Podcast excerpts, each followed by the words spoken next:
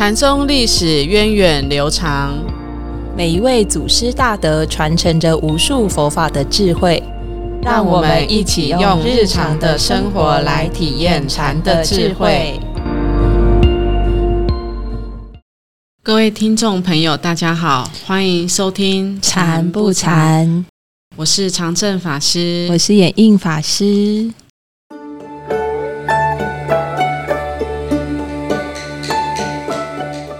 上个星期的节目中，我们认识了中国禅宗历史上一位很特别的禅师——大珠慧海禅师。在介绍慧海禅师的时候呢，我们也提到大珠慧海第一次和他的师父马祖道一见面的时候，马祖道一说了一句话，让大珠慧海顿时开朗。马祖大师跟大珠慧海禅师说了什么呢？我们来听一段禅宗故事小剧场，了解一下当时的状况吧。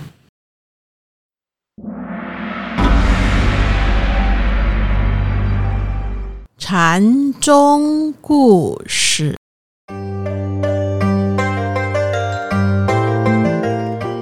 大珠慧海禅师在一指大云寺道智法师出家之后，过了几年。便出外游历。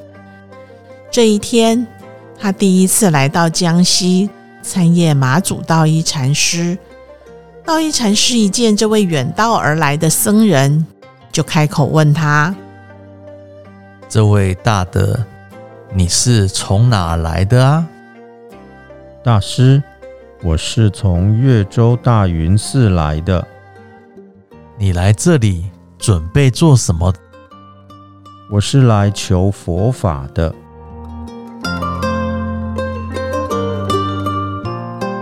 听到大珠慧海这么回答，马祖道一就不客气的对大珠慧海说：“你自己家里有宝藏，却不好好的照顾，就这样把家丢了，到处乱走做什么？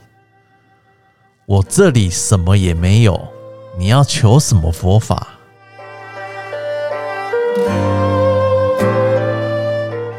当马祖道一说完这番指责的话语，大珠慧海也不胆怯，而是向马祖道一礼拜之后，再开口问说：“大师，什么是我慧海自家的宝藏呢？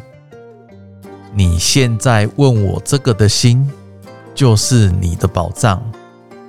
这个宝藏一切都是具足的。”一点也不缺少，就看你怎么使用它了。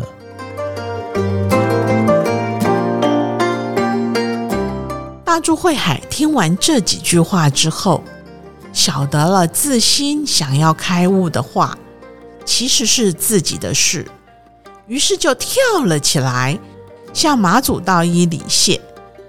之后，就在道一禅师身旁担任他的侍者。长达六年之久。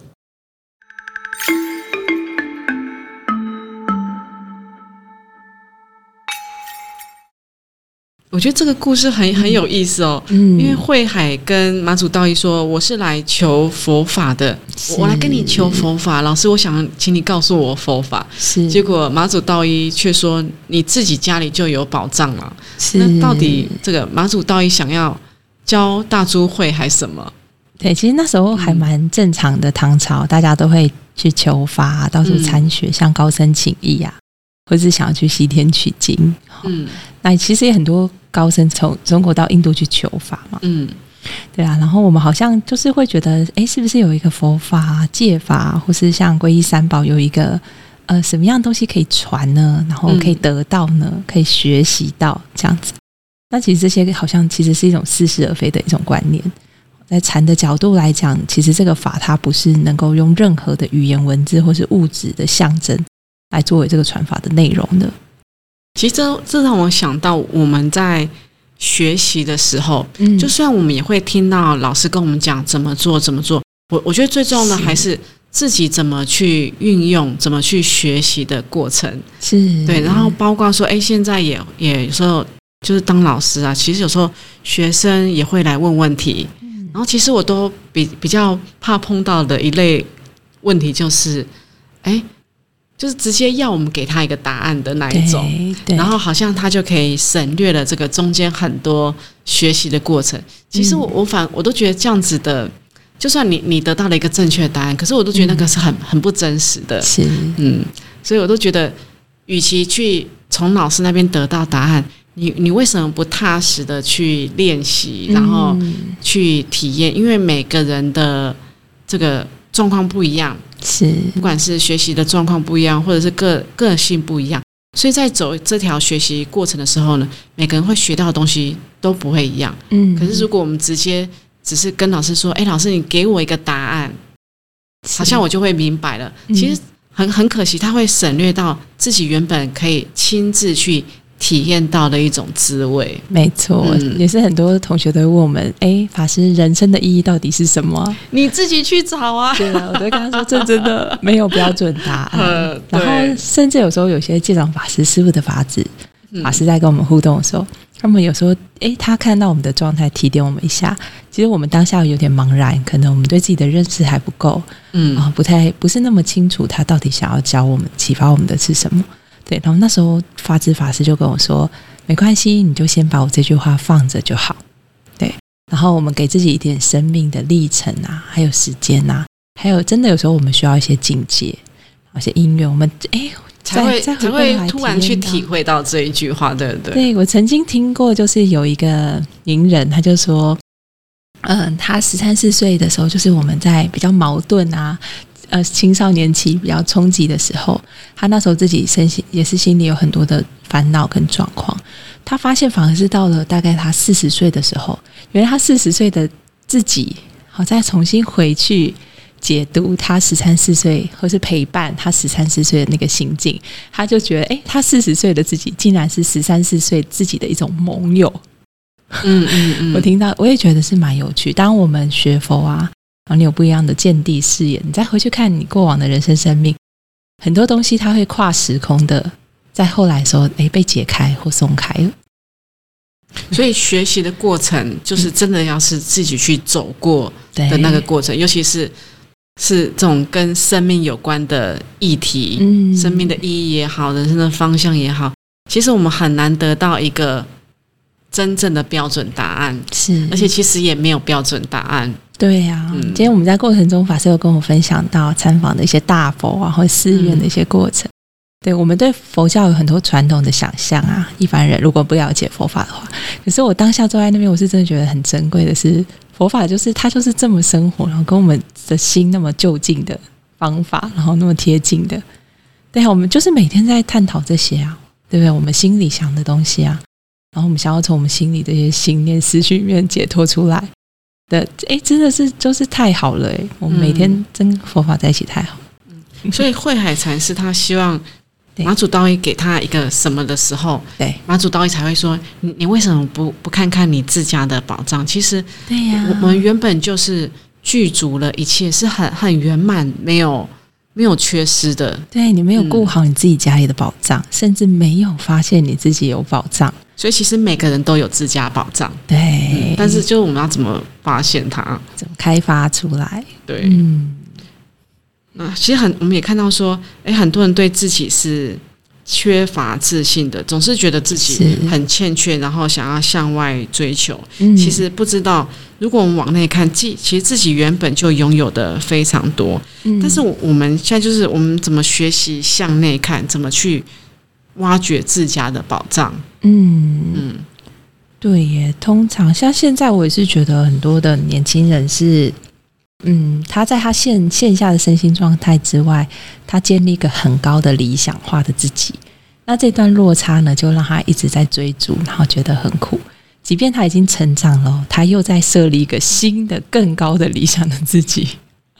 对，尤其是我觉得现在，呃，我在台湾感受到一些年轻人就会这样，会其实也会蛮要求自己的。对啊，那其实我觉得，如果我们要有自信的话，也要先更认识自己，从认识自己开始，接受自己线下的状态，然后线下的那个呃我们的缺点啊。如果越可以接受自己的缺点，我觉得当下应该是越放松的。嗯，其实我觉得向内看还是。从一个很很基本，就是我们怎么觉察我们自己的状态，嗯嗯嗯，啊，包括哎，我为什么这么想要这个东西？为什么觉得非非要这个东西不可？嗯，到底他他对我真的有这么重要吗？其实有时候我们可能是看别人拥有，所以自己也想要拥有。可是说真的，可能自己不一定需要这个东西。嗯，就是好像被同才所影响，有时候是这样。然后有有时候又会觉得自己好像。很不足，好，那我记得师傅曾经讲过一句话，我就是又很很疗愈哦。师傅就说：“多野足，少野足，嗯，有野足，无也足。”对，就是我对于我我每一个音乐，我都感觉到很满足，嗯，就没有觉得缺失什么。那我我觉得这样子的心，就会是在一个很很圆满、很愉快的这样子的一个状态。其实我们真的没有。没有欠缺什么，真的。嗯，然后我们去带这种工作坊分享的时候，也是跟年轻人讨论。哎，出家这个生命，它很特别的是，因为我跟你没有利害关系，然后所以，哎，真的你需要什么，我给你。对我而言是不增不减，我只是很顺手。呃，我我我对你没有需求，我对你没有任何的需要回馈的东西，所以，我我正是因为我这个身份，所以我可以，我我就我可以，我们可以帮助更多的人。可是对自己而言是很轻松，是不增不减的。我并没有拿出什么东西，或者我去付出什么东西去给对方。嗯，所以我觉得还是要回回到自己的。就自己现实的状况里面，其实我们不用去羡慕人家。我记得退居方就有讲过，他说白天不比较，晚上好睡觉。当我们不要去跟别人比多比少的时候，其实我的心里就是很踏实、很满足的一种状态。我就可以看到心里是没有欠缺的。嗯，我想这样子的生活也会是很实在的，不会想要去追求一些很很虚幻或是很物质的东西。没错。那所以其实是马祖道一是要告诉慧海禅师说，要回到自己的内心去看，其实我们内心原本就是一切都具足的，对，光明也是具足的，慈悲喜舍的心也是都具足的。嗯，那我们今天就分享了这个马祖道一和大珠慧海这个师徒两人初相见的故事。其实我们也学习到，我们每个人都有自己的自家宝藏。嗯，对，因为像我们可能我们都习惯向外追求帮助、寻求资源，嗯，但是就是没有办法真正的满足自己，解决真正的问题哦。其实真的是反求诸己，才能所谓自助天助，然后人助天助。嗯，我们有先。肯定肯定自己，包括肯定自己的优点，肯定自己的缺点，然后别人才会肯定我们，嗯，对我们有信心。嗯，那如果我们对自己都不相信的话，其实我们也很难得到这个别人的肯定。对，但是这个自我肯定，它不是自大哦，也不是很虚假的，而是它是非常如实、非常踏实的。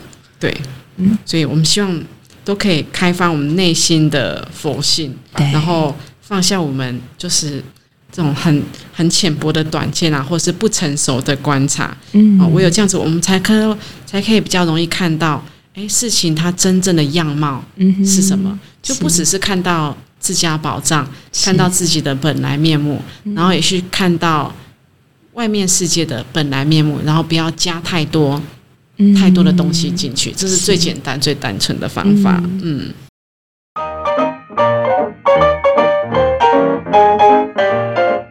那下个星期呢，我们再继续来讲一个大珠会海很有名的故事。大家猜到了吗？我们下一集要来讲我们上一集有提过那个鸡来吃饭困来眠的故事。我们下周再见喽，拜拜。